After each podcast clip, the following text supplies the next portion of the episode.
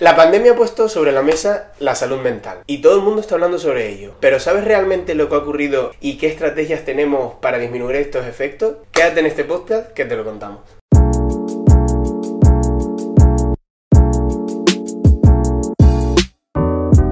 Muy buenas, mi nombre es Alonso. Y yo soy Irene. Bienvenidos a un episodio más de Viviendo Vivencia. En este episodio vamos a hablar de lo que ha ocurrido durante la pandemia, qué ha causado en la salud mental todo, todo esto y también unas estrategias. Aquí vamos a hablar, aparte de todo lo que ha sucedido, como ha comentado mi compi, vamos a hablar también de, de qué estrategias han estado influenciando en todo este auge de sintomatología de, en la salud mental. No solamente aquella que influencia ese aumento, sino aquella que lo disminuye. Por lo tanto, estad atentos que os lo vamos a contar. Realmente lo que ha ocurrido aquí es algo disruptivo, algo que pocas veces o veces contadas ha ocurrido en la historia de la humanidad. Y aparte de toda la afectación física, por supuesto, también ha habido una, un efecto en la salud mental, ¿verdad? Por ejemplo, han aumentado mucha sintomatología de trastornos mentales como podrían ser. Por ejemplo, han aumentado eh, los trastornos depresivos casi tres veces ante, antes de la pandemia. De la ansiedad ha aumentado por cuatro y el trastorno de estrés postraumático ha aumentado por cinco. Esto es muy significativo porque tanto la ansiedad como depresión eh, son sintomatología que está muy presente en nuestra sociedad desde muchísimo antes y este suceso que ha sido realmente un suceso que ha causado mucho estrés en la sociedad por ese mm, aumento del miedo, incertidumbre, ese miedo colectivo que ha sido incrementado por los medios de comunicación, por toda esa información que se ha dado también, ha influenciado muchísimo la globalización y lo que se empezaba a saber sobre el virus. Porque, por ejemplo, no sé si lo sabíais, pero cada 100 años hay una pandemia como esta. En 1912 había otra, pero no, pero no ha tenido el impacto en la sociedad eh, al nivel de que ha tenido esto. Y ha sido influencia por todo eso, esa globalización, las redes sociales, las noticias. Realmente no vivimos en una cueva, entonces estamos a merced, entre comillas, dependiendo de las estrategias, de las habilidades que tengamos para cortarlo, estamos a expensas de, pues eso, de medios de comunicación, redes sociales, etcétera. Entonces esto también puede afectar a nuestra salud mental y de hecho lo hace. Claro, exactamente. Y esto es, Internet es como todo, ¿qué información coges? Porque hay un montón de información, pero claro, eh, Internet lo que hace es que se, se creen extremos. Es decir, se creen opiniones y que gente se vaya uniendo. Qué es decir, mm, luego no vuelve al centro, sino que se crean eh, Eso es el tema de los sesgos cognitivos, que también tenemos que un podcast de hablar de ello. Qué bueno, qué buen tema. Pero bueno, este podcast es un poquillo diferente porque vamos a dar nuestra opinión y vamos a mojarnos un poquillo y tal, pero también traemos mucha bibliografía científica. Entonces, estaremos dejando, sobre todo en el vídeo de YouTube, toda la, la bibliografía que hemos consultado para todo ello. Exacto. ¿Vale? Así que vamos allá.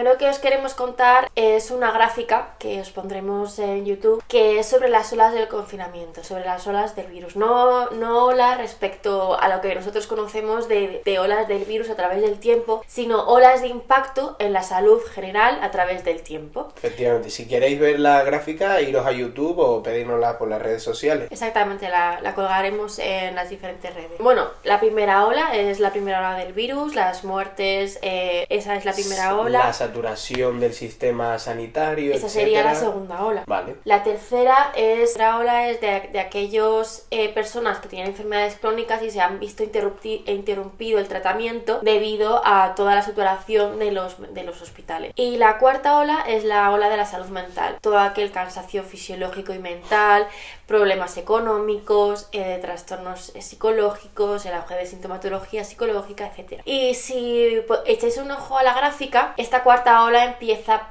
casi simultáneamente a la primera. ¿Qué pasa? Que si la primera ola tiene un pico y baja rápidamente, la segunda ola, la cuarta ola, perdón, sube y se mantiene. Y la cosa es que todavía no se ve cómo la, eh, la cuarta ola disminuye. Entonces mi pregunta es, ¿cuánto tiempo se va a mantener esa línea En aumento o incluso en, en mantenimiento. en meseta. Eh, tened en cuenta que la salud física tiene un tratamiento mucho más vis- visibilizado que la salud mental. La salud mental tiene un impacto mucho más presente, mucho más eh, a largo plazo en la persona. Sobre todo un estrés tan grande, un estrés postraumático, que es realmente, si lo pensáis como un trauma, el COVID para muchas personas, eh, ese confinamiento, ese aislamiento social ha sido un trauma para Hombre, ellos. también posiblemente hayan perdido a familiares, etcétera, que eso es otro tema. Exactamente, luego las pérdidas que ha sufrido a nivel económico, a nivel familiar, a nivel social, a nivel laboral, es otra cosa completamente diferente que además añade a ese trauma, entre comillas. O sea que realmente lo que quieres decir es que se está hablando poco de ello. O sea, se está hablando mucho, pero hay que hablar más. Porque esta ola se va a mantener durante el tiempo y no estamos viendo que está bajando. Exactamente. Entonces, para eso estamos, ¿no? Los profesionales de la salud, para mejorar este futuro. ¿no? Por decirlo de Claro, alguna manera. exactamente. Si normalmente eh, aquellas personas que tienen estrategias eh, pueden ser capaces sobrelle- sobrellevar, afrontar este tipo de cosas, aquellas personas que no y que no, no son capaces de pedir ayuda porque a nivel económico no pueden o que no saben que existe o, o que debido al estigma que hablábamos en el podcast anterior, lo tenéis por aquí, no son capaces, que no pueden o que no saben pedir ayuda, o sea, a raíz del confinamiento esto ha empeorado muchísimo. Es que realmente se junta por una parte el estigma y por otra parte el desconocimiento, ¿no? Claro, es que es lo que decimos, el estigma se vence con conocer, con aprender, con experimentar. Entonces, Por eso creo, creo tan importante hablar de esto, ¿no? Y esta labor que hacemos, que, que es bastante, bastante importante. pues sí.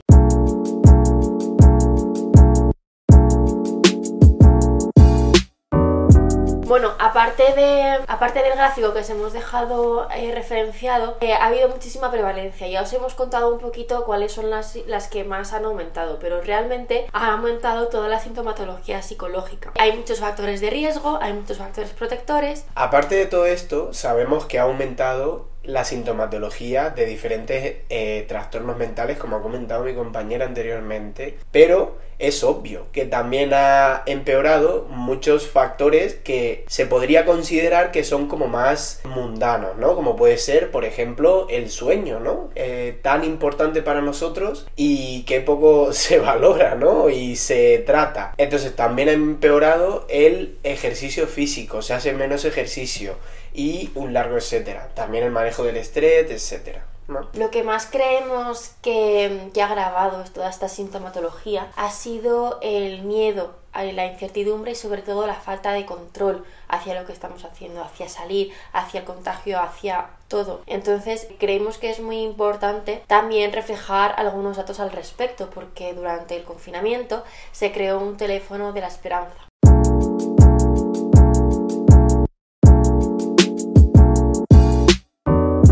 Efectivamente, y es muy interesante, estaremos dejando la bibliografía abajo, pero es muy interesante como de 11.400 y pico llamadas aproximadamente, 8.000 fueron por sintomatología psicológica. Por ejemplo, se podía ver que había sintomatología depresiva, sintomatología ansiosa, sintomatología de duelo. Por eso creemos tan importante, parte de estos estudios, la asistencia de estos teléfonos para o como apoyo. Claro, que confirman todo lo que os estamos contando, porque esto eh, puede que lo hayamos sacado de estudios internacionales de metaanálisis, pero realmente este teléfono de la esperanza lo recogieron profesionales españoles, que yo te- estoy en contacto porque son algunos de mis profesores. Claro, lo que más nos llama la atención de todas estas llamadas es que, pues por ejemplo, lo que ha dicho él, ¿no? De, de esas llamadas que tienen sintomatología ansiosa o depresiva, ansiosa a lo mejor llaman un 54%, Es una ansiosa son casi un 30, de duelos son casi un 20, o sea, y que es aparte que- después también lo que no se cuenta, ¿no? Lo que decíamos anteriormente,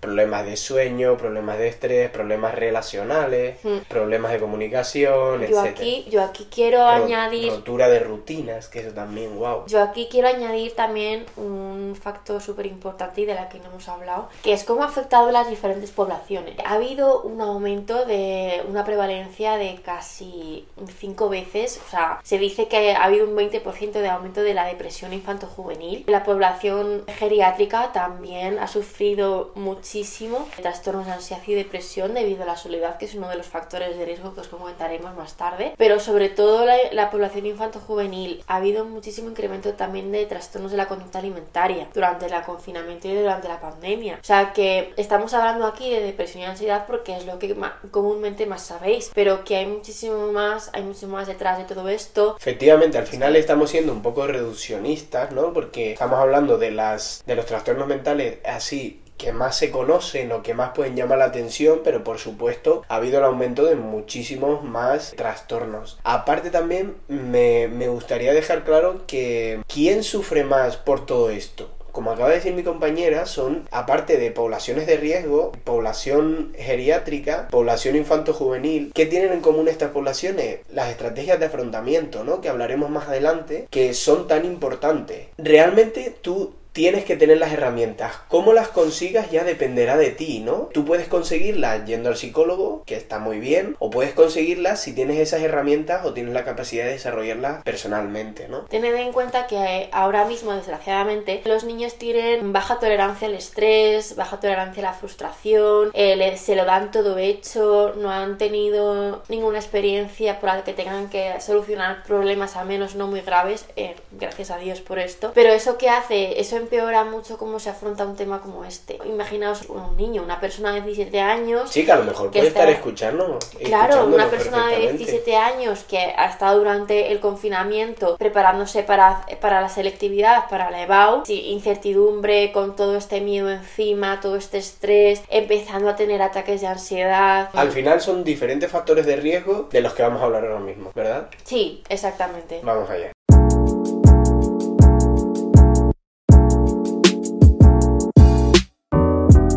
Algunos factores determinantes que influencian muchísimo en el impacto psicológico que te puede tener una situación como esta. Algunos que no se pueden cambiar y otros que sí se pueden mejorar. Y hay que tenerlos en cuenta sobre todo para añadirlo a nuestras experiencias vitales y sacar lo mejor de ello. Efectivamente. Al final tenerlo en cuenta, ¿no? Y vamos a enumerar una serie de ellos, que el primero sería algo tan importante como puede ser la edad, ¿no? La edad, hemos estado hablando antes sobre ello. A menor edad tienes menos estrategias de afrontamiento y a mayor edad puede que te afecten cosas como podría ser la soledad, ¿no? Porque culturalmente también hay que tener en cuenta que a mayor edad hay más prevalencia de que tengas algún trastorno neurocognitivo, que tengas demencias, que tengas eh, algún Alzheimer, lo que sea. Y eso lo que hace es que reduce esas estrategias. Entonces hay que también tener en cuenta otra cosa muy importante es la soledad, como decía Alonso. Es un factor de riesgo súper importante y no solamente afecta a las personas mayores.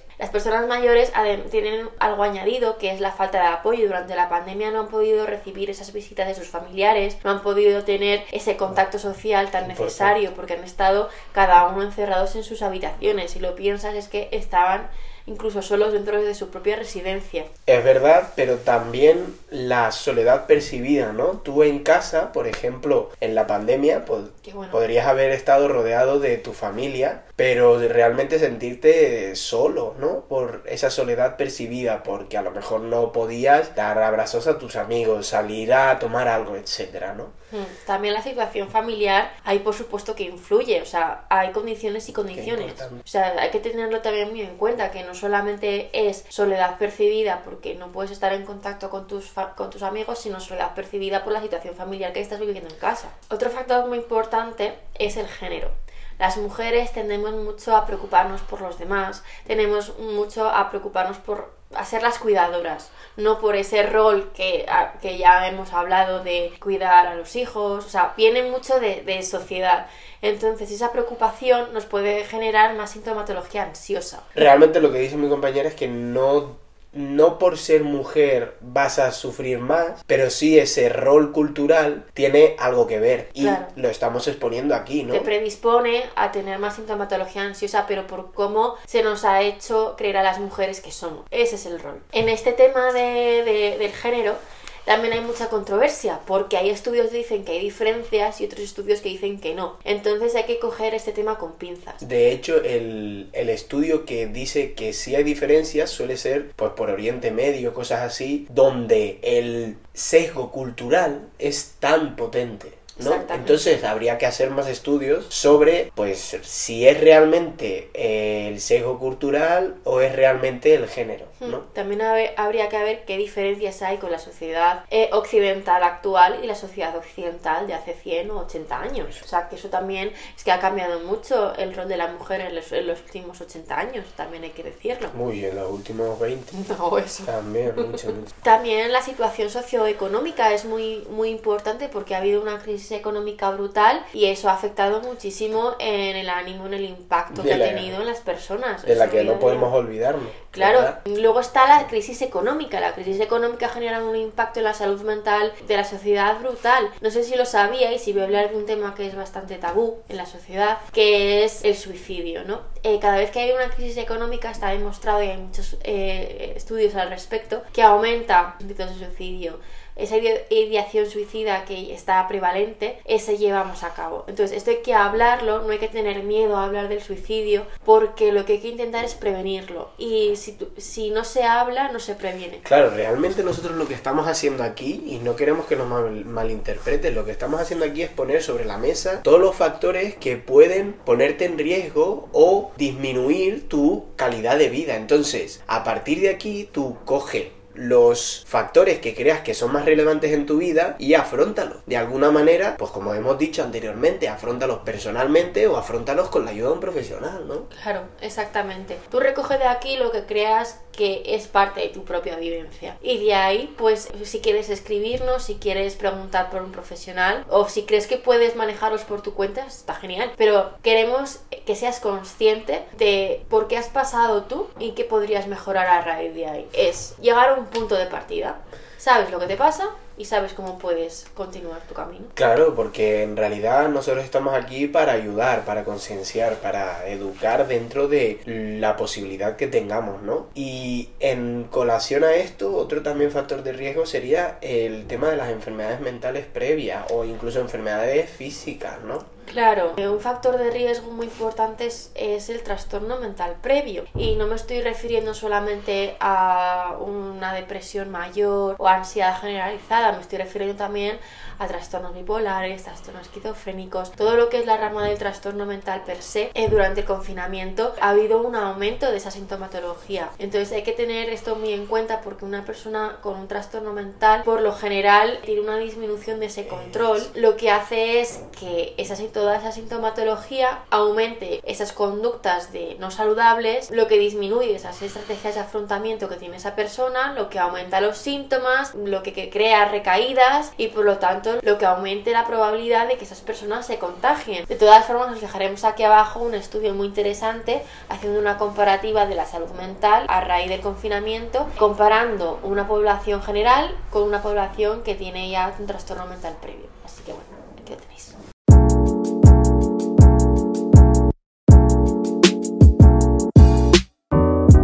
Vale, ahora que hemos hablado un poquito de los factores de riesgo, hemos puesto sobre la mesa qué ha pasado durante la pandemia, etcétera. Vamos a hablar sobre los factores de eh, afrontamiento, es decir, las estrategias que se pueden desarrollar, como bien eh, queremos dejar claro en este podcast, para disminuir o reducir el impacto de estas consecuencias negativas. Claro, son factores protectores, son aquellos que te protegen contra estas adversidades, contra estos elementos estresantes o estos traumas. Claro, pero hay que desarrollarlos. Si no... Vale, lo primero sería unas estrategias de afrontamiento eficaces. Claro, tener una amplia rama de opciones a- eh, donde elegir, donde tú puedas escoger dependiendo de la situación, es fundamental a la hora de... De afrontar esa, ese factor de riesgo, ¿no? Claro, ante una decisión, si solamente tienes tres opciones, pues tienes que tener tres, tres opciones, pero si tienes 20, pues puedes escoger la que mejor se adapte a la situación. Una frase muy buena es, para quien solo tiene un martillo, todos son clavos, ¿no? Claro. Porque si solo tienes una estrategia de afrontamiento, me lo invento, gritar a la persona o etcétera, siempre actuarás con esa estrategia, ¿verdad? Claro, exactamente. Y todo esto tiene mucho que ver con la resiliencia, ¿no? Que se habla mucho. de cómo a través de un evento traumático tú aprendes de la, de la experiencia y sales mucho más fuerte. Pero ¿qué, qué es la resiliencia? Explícaselo un poquito. La resiliencia es aquel fenómeno que a través de un, un suceso traumático en la vida de la persona es capaz de aprender de ella, crear las estrategias, Es decir, encontrar sal- apoyo. Salir más fuerte, ¿no? De algo que, que te pase. Claro, y salir ya aprendiendo sobre esa experiencia y, y ser más fuerte a raíz de ello. La resiliencia entonces sería aprender de un suceso que te ha marcado negativamente. Es aprender de él y salir mucho más fuerte, pudiendo ayudar a otros. Pero cómo se desarrollaría esto ya lo hablaremos en otro podcast porque puede ser muy interesante. Claro, la resiliencia de hecho es algo que no es fácil para la persona porque tienes que hay veces reestructurar toda tu vida realmente. No, no en cuanto a hábitos sino en cuanto a creencias a valores a pensamientos irracionales. Wow. hay que hacer un trabajo a nivel no solamente psicológico sino emocional cognitivo social porque muchas veces el entorno en el que estamos no es propicio para nosotros poder cambiar y mejorar y aprender y salir de ello Pero ya lo hablaremos en otro podcast. por favor Y el siguiente factor protector sería tener rutinas, ¿no? ¿Qué pasó durante la pandemia? Que literalmente las rutinas que nosotros teníamos marcadas, por ejemplo, ir a trabajar, llevar al colegio a los críos, etcétera, literalmente se rompió. Entonces, este cambio de rutinas puede ser muy perjudicial para la salud de la persona. Un factor protector fue se fomentó a hacer ejercicio en casa. Entonces hubo muchas personas que subían vídeos a internet haciendo deportes, se fomentó muchísimo pues el ejercicio en casa. De hecho, recuerdo que cuando querías, por ejemplo, entrar en una página para comprar, qué sé, e- equipo de hacer ejercicio, era como de lo más vendido, por ejemplo. Sí, sí, una locura. O sea, realmente se tuvimos que crear rutinas nuevas, ¿no? Yo me hice un gimnasio en casa. Otra, otra de las cosas que se, puede, que se han fomentado ha sido hábitos de sueño, hábitos de alimentación. Ya os hemos dicho que ha habido muchos trastornos de la conducta alimentaria durante el confinamiento. También ha habido mucho aumento, por ejemplo, de, de cocinar, de esas cosas que normalmente no nos dan tiempo, pues han, han servido como esas perlitas dentro de, de un suceso que es traumático, como esa... Han florecido, han sí, florecido cosas sí, que han- deberíamos haber tenido, pero no las teníamos porque no teníamos tiempo, claro. Claro, se ha fomentado el aceptar, fomentar el, el pa- Vínculo el pasar tiempo en familia, eh, exactamente. cocinar, hacer deporte, etcétera, ¿no? Entonces al final son hábitos de vida saludables, ¿no? La, una mesa que se aguanta por tres, tres patas. Entonces la, la alimentación, el ejercicio y el descanso. Y bueno, obviamente también aquí estamos hablando de la cuarta pata, que también es muy importante, que es el tema de la salud mental, ¿no? Manejo del estrés, etcétera. Claro, exactamente. Em, pero yo lo que quería decir es que de todo, una cosa buena que yo saco del confinamiento es que nos ha permitido parar. Parar y observarnos. Y yo Qué creo importante. que ese parar y observarnos es importante porque a nadie le interesa parar a observarse porque uno no tiene tiempo y dos la mierda que hay ahí que no te paras a pensar y sacar y expresar es muchísima. Wow, y esto podría ser también una de las causas por las que han aumentado tanto Claro, porque han ¿No? aumentado esos miedos, han aumentado esa incertidumbre. Ha habido personas que han cogido esta oportunidad y se han conocido a sí mismos, han reflexionado. Pero claro, es que hay a, a muchas otras que es que eso les ha provo- provocado un autoconocimiento que no les ha gustado. o que no tienes las estrategias suficientes para autoconocerte y entonces tienes miedo, ¿no? Porque ves a lo mejor que durante el confinamiento en familia no aguantas a tu hermano, por ejemplo, ¿no? ¿Qué es lo que ha pasado? O sea, hay un auge de divorcios en septiembre después de verano por la convivencia familiar. Pues ha habido un auge de, de divorcios en junio, que es cuando se terminó la pandemia después de todo esto. O sea, que también ha habido muchas relaciones que, Sí, que han fortalecido, mejorado, tal. fortalecido y tal. Pero como que también ese parar ha servido para muchas familias para ver si las personas que son ahora coinciden con las que fueron.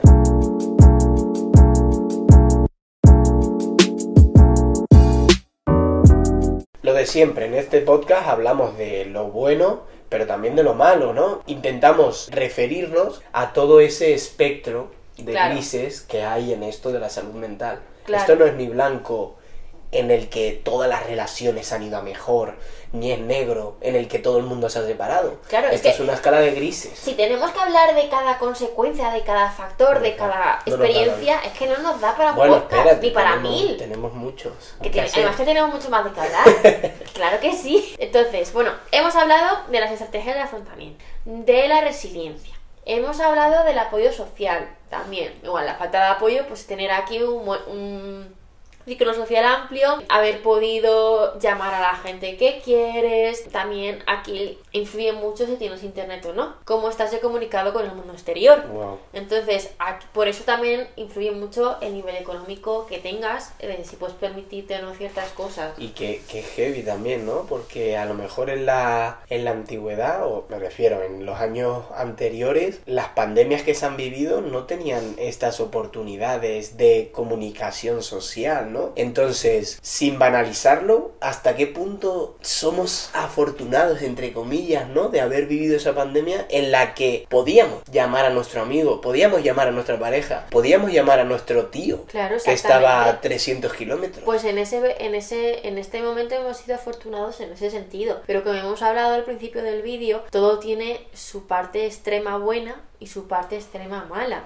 O sea, la sobreinformación nos, no nos ha hecho bien realmente durante la pandemia porque cada persona tenía su opinión y estaba abierta a todo el mundo. Hay algunas plataformas que han servido como el vómito emocional de las personas. Algunas personas cogen toda esa frustración, esa rabia y la transforman en otra cosa. Es decir, que hemos sido todos, o sea, Internet ha sido como esa caja donde todo el mundo pone sus opiniones y algunas personas con intereses cogen esas opiniones y forman causas que no tienen sentido. Al final, debido ¿no? a los sesgos, que tenemos que hacer un podcast hablando de ello porque son muy importantes, ¿no? La radicalización, qué locura, tenemos que hablar de eso también y en la que esta pandemia ha jugado un papel muy importante.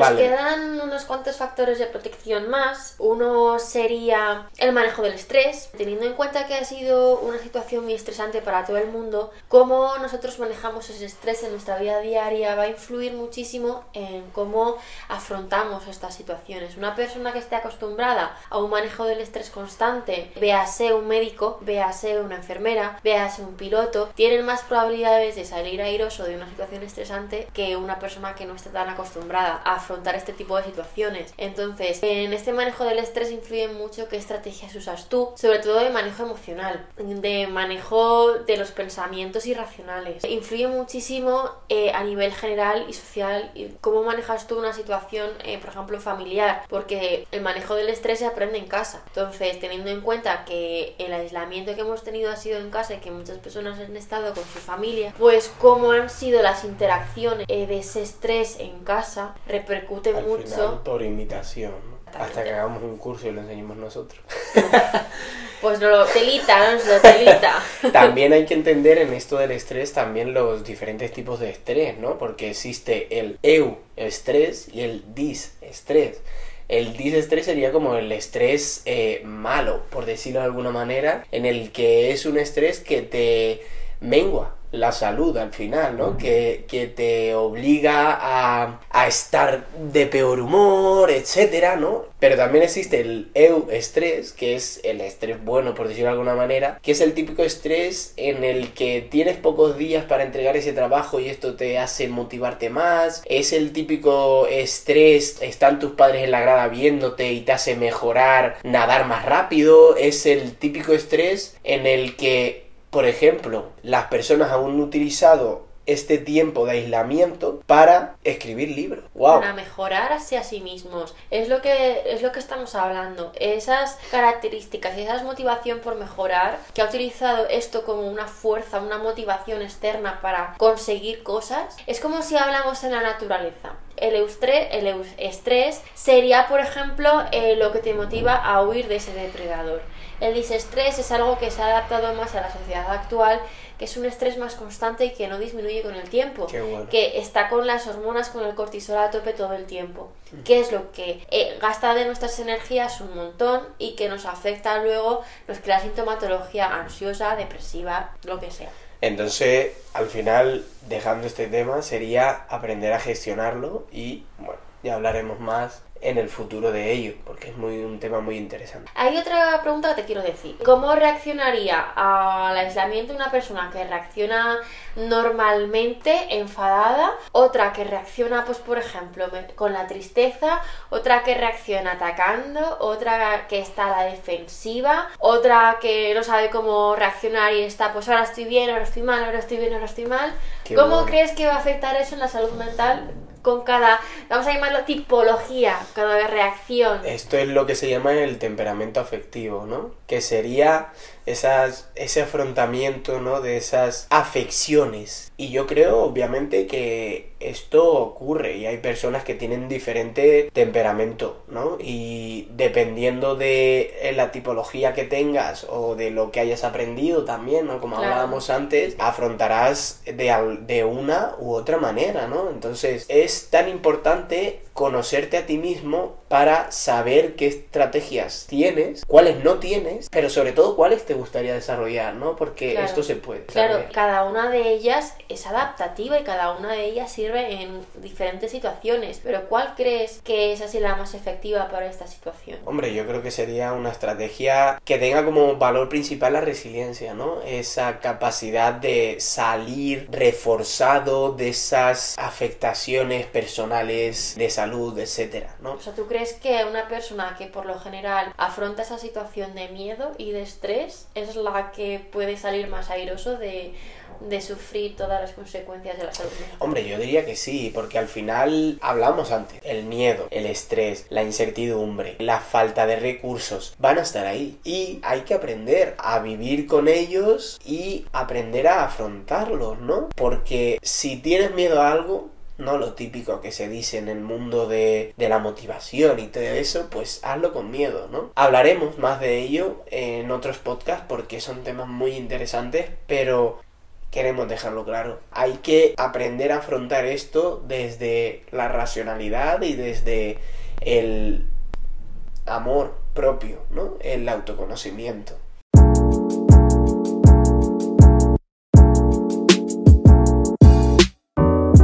En relación con todo esto, otra estrategia de afrontamiento, y por mucha, por mucho que a la gente le pueda resultar raro, sería el humor. ¿Qué tenemos que decir del humor, Irene? Es muy importante, pues porque luego cuando pasa algo como lo que ha pasado, o sea, cómo te lo tomas va a influir muchísimo luego qué es lo que va a generar en ti. Una persona que reacciona con humor ante estas cosas es mucho más fácil para afrontar eh, la situación negativa que ha pasado, ¿no? A ver, no queremos banalizar y aquí estamos diciendo obviamente siempre con respeto y todo lo que tú quieras, pero... lo que tú quieras. No, porque al final la gente en las redes sociales siempre tiende a radicalizar las cosas, que nosotros estamos diciendo que hay que tomárselo todo a risa y no, no es así. Simplemente estamos diciendo que el manejo del humor, el humor cuando tiene que ser utilizado, es una estrategia bastante potente porque quita peso. Sobre todo se ha visto que en las personas mayores es donde más tiene repercusión. Esas estrategias de reírse con los familiares, de quitarle peso, de hacer bromas es algo que poco se habla, pero que tiene que estar ahí, ¿no? Eh, tiene que, se tiene que desarrollar, ¿no? Es una habilidad. Aquí hay que ver como una balanza. ¿Qué es lo que aumenta el peso de esa situación que afecta, que repercute en la salud mental y qué es lo que disminuye? Pues por ejemplo, estar viendo noticias todo el día te va a aumentar el peso, la tristeza, el miedo, la incertidumbre, la falta de control. Pero en cambio, si tú aumentas la balanza con humor, con esas estrategias de afrontamiento, el peso disminuye. Es como juegas con esos factores que te van a ayudar o que te van a disminuir eh, e, esas estrategias ese, esa capacidad para afrontar las situaciones. y no solamente estamos hablando de situaciones de aislamiento como ha pasado a, a raíz del virus, sino en general. O sea, es que podemos incluso hacer un símil con las consecuencias de la guerra civil. Los estoicos, que es eh, una filosofía que a mí me gusta mucho, de hecho la llevo tatuada aquí, decían una frase que no me acuerdo quién la decía, pero viene muy a colación y es a lo que atiendes te conviertes. Sí, sí. Y tiene mucho que ver con todo esto.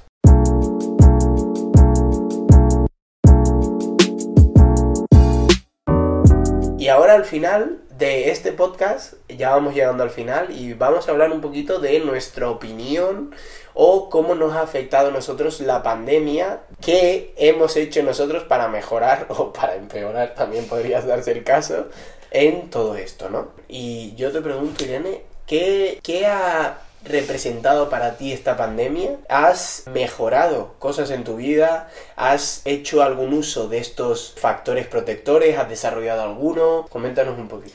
Pues a ver, yo la verdad es que he pasado la pandemia mm, de forma bastante limpia. O sea, a mí realmente, gracias a Dios, a mí no me ha afectado de forma económica, no me ha afectado eh, de forma social, no me ha afectado mucho según lo que yo creo. Es verdad que mm, la preocupación y el miedo estaban ahí, pero yo creo que he sido capaz de manejarlo. O sea, en mi opinión, he sido capaz de, utilizar esas estrategias de afrontamiento, de crear esos hábitos, de hacer ejercicio aquí en casa, de mejorar mis habilidades. Pues, por ejemplo, me puse con el inglés, que yo tengo muy buen nivel de inglés, pero claro, no tengo, por ejemplo, el certificado del Advance, que sería el nivel que tengo.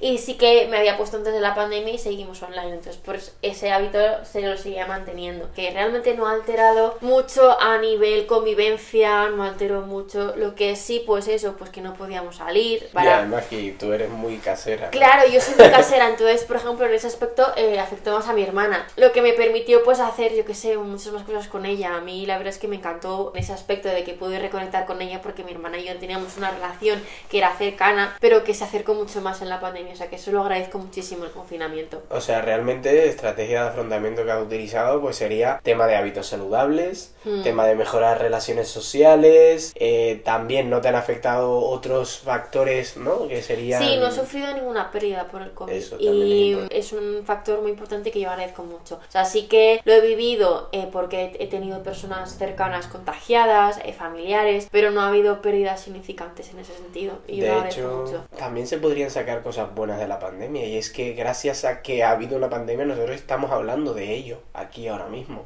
En nuestro podcast, este proyecto que hemos decidido crear juntos y estamos hablando de ello, estamos poniendo la salud mental, como bien hemos dicho al principio, sobre la mesa, ¿no? Sí. ¿Y para ti cómo fue, Alonso? Pues para mí fue algo disruptivo, como para todo el mundo, por supuesto. Algo que me obligó a reinventarme, ¿no? Porque me acuerdo que fue, empezó un lunes, un martes, no me acuerdo, y hace dos días anteriores nosotros había ido con mi tío a casa de un amigo suyo a por eh, pesas. Mm. Es una. Bueno, quienes me conocerán y si me seguís en mi Instagram, que los dejamos abajo en la descripción, me gusta mucho ir al gimnasio, es mi estilo de vida y fuimos capaces de adelantarnos al tema de la, del confinamiento, ¿no? Entonces nos creamos una especie de, de gimnasio en casa y íbamos casi todos los días, en plan cinco días a la semana, súper bien. Es verdad, y no todo fue tan bueno porque mi estrategia de afrontamiento fue más la evasión por decirlo de alguna manera. Es decir, no escribí un libro, no mejoré tanto como me hubiese gustado porque no tenía la suficiente mentalidad, a lo mejor no tenía la suficiente motivación, no tenía los suficientes motivos. Entonces perdí considero que perdí mucho tiempo en el tema de, por ejemplo, jugar a los videojuegos, no invertir el tiempo en cosas que me hubiese gustado invertir. Es verdad, y esto es algo de lo que estoy muy orgulloso, una vez a la semana, una vez cada semana y media, hacía una videollamada con todos mis amigos. Y esto es algo de lo que estoy muy orgulloso porque al final es lo que hablamos, ¿no? De ese factor protector que hace eh, ese apoyo social, ¿no? Ese, esa conexión, ese sentir que no estás solo, esa soledad y tal. Y eso me gustó mucho porque aparte de afianzar mucho la amistad, pues jugamos a juegos, eh, hablábamos de qué había pasado, que no había pasado mucho, pero ya me entiendes, ¿no? Entonces eh, fue muy potenciador en ese aspecto. Un aprendizaje que me llevo muy importante de, de la pandemia es el puede sonar un poquito raro, ¿no? Pero es el enfrentarse a la incertidumbre, es decir, incluso a amarla, aprender, ¿no? A vivir en ella, porque nunca vas a saber lo que te va a pasar. De hecho, yo tengo muy presente el tema de la muerte, ¿no? Eh, practico todas las semanas eh, una meditación de la muerte, del memento mori, famoso memento mori. Entonces, soy muy consciente de que hoy estamos y mañana puede que no. Entonces, gracias a quien sea, no tuve ninguna pérdida por el COVID, menos mal. Entonces aprendí mucho a enfrentarme a eso, a la incertidumbre y ahora es algo que valoro mucho y que recomiendo a todo el mundo, ¿no? Aprender a Mm. afrontar esa adversidad, incluso mm, aprender a, a estar a gusto en ella. Es algo complicado. Aceptarla, aceptarla e incluirla en tu, en tu casa, ¿no? Como invitarla a pasar. Es como no vas a tener es. el control de, de todos los aspectos de tu vida y no tienes por qué tener el control de los aspectos de tu vida porque hay muchas variables que no puedes controlar y solamente saber eso te relaja y dices, bueno, va a haber incertidumbres en mi vida, va a haber miedos en mi vida, ¿cómo te los tomes? Es tu responsabilidad. Eso es ¿no? psicología y estoicismo, esa dicotomía de control, ¿no? Exactamente. Cosas que puedes controlar, céntrate en lo que puedes controlar, lo que no, ya, Ya. está. Pues nada, con esto nos despedimos. Espero que les haya gustado muchísimo este podcast. Estoy muy contento de haber hecho esto contigo, Irene. Muchas gracias. Y os recordamos que tenemos toda la información abajo, dejamos toda la bibliografía. Estamos en todas las plataformas, en Spotify, iVoox, Apple Podcast, Google Podcast, Anchor, etc. Y nada, nos vemos en el siguiente. Nos vemos en el siguiente. Pasadlo bien. Buena semana. Hasta luego. Chao, chao.